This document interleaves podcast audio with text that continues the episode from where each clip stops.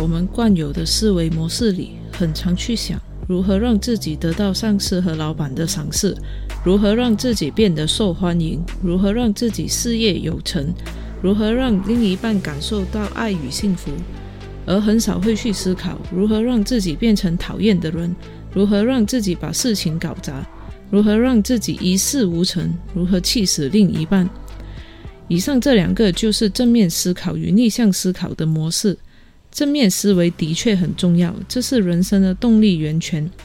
定了正面思维的目标，进而拟定步骤和策略。但这种思维模式很容易忽略了导致负面结果的因素，和把自己的思维变得固有化。每个人都有自己由经验累积成的思维模式，在自己的思维中。很容易把自己解释不了、接受不到的就排除，认为是不好的。时间久了，就会慢慢地形成一种思维障碍，习惯只靠自己的主观判断事物，变成别人口中的老古董。其实，只要不断打破自己的思维定式，在看待人事物的时候，会变得更全面。因为这样会让我们更容易接纳别人的不一样。而逆向思考呢，正好能让我们可以从另一面去看待我们所遇到的人事物。比如开头所提到的，如何让自己变成讨厌的人。我们都知道做了什么事情就会遭人讨厌，那只要我不去做这些事情，别人就不会讨厌我了，不是吗？如何让自己把事情搞砸？那我列举处做了什么东西，这事情就会搞砸，那我就不做这些东西。事情就不会搞砸了，不是吗？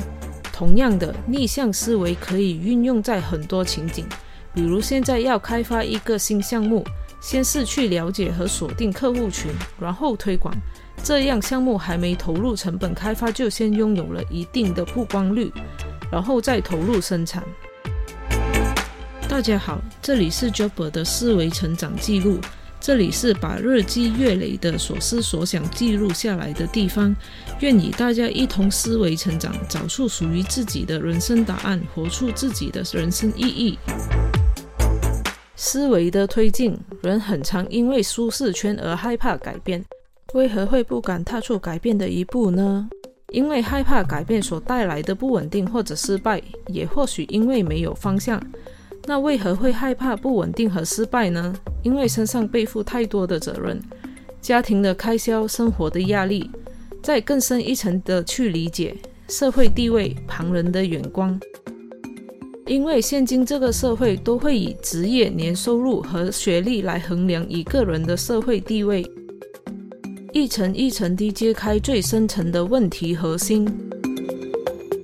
逆向思维的问对：何为成功？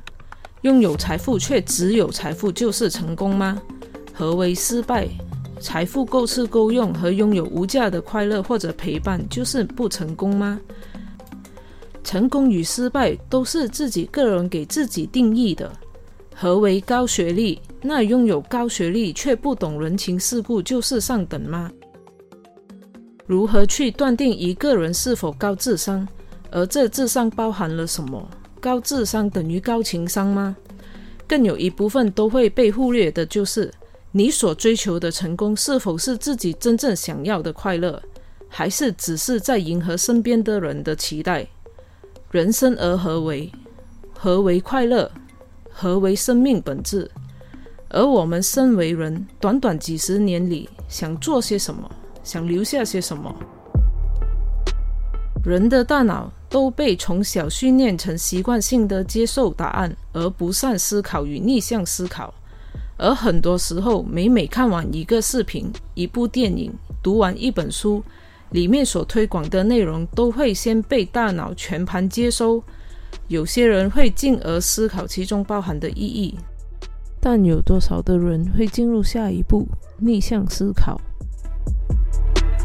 往往思考和逆向思考这一步是很重要的。就好比看到一片还不确定是否真实的新闻，有的人会质疑文章的出处、理性和可信度，进行逻辑思考；而相反的，有些人往往就会对文章深信不疑，继而转发，想借此告诫别人，却从未想过假新闻的危害。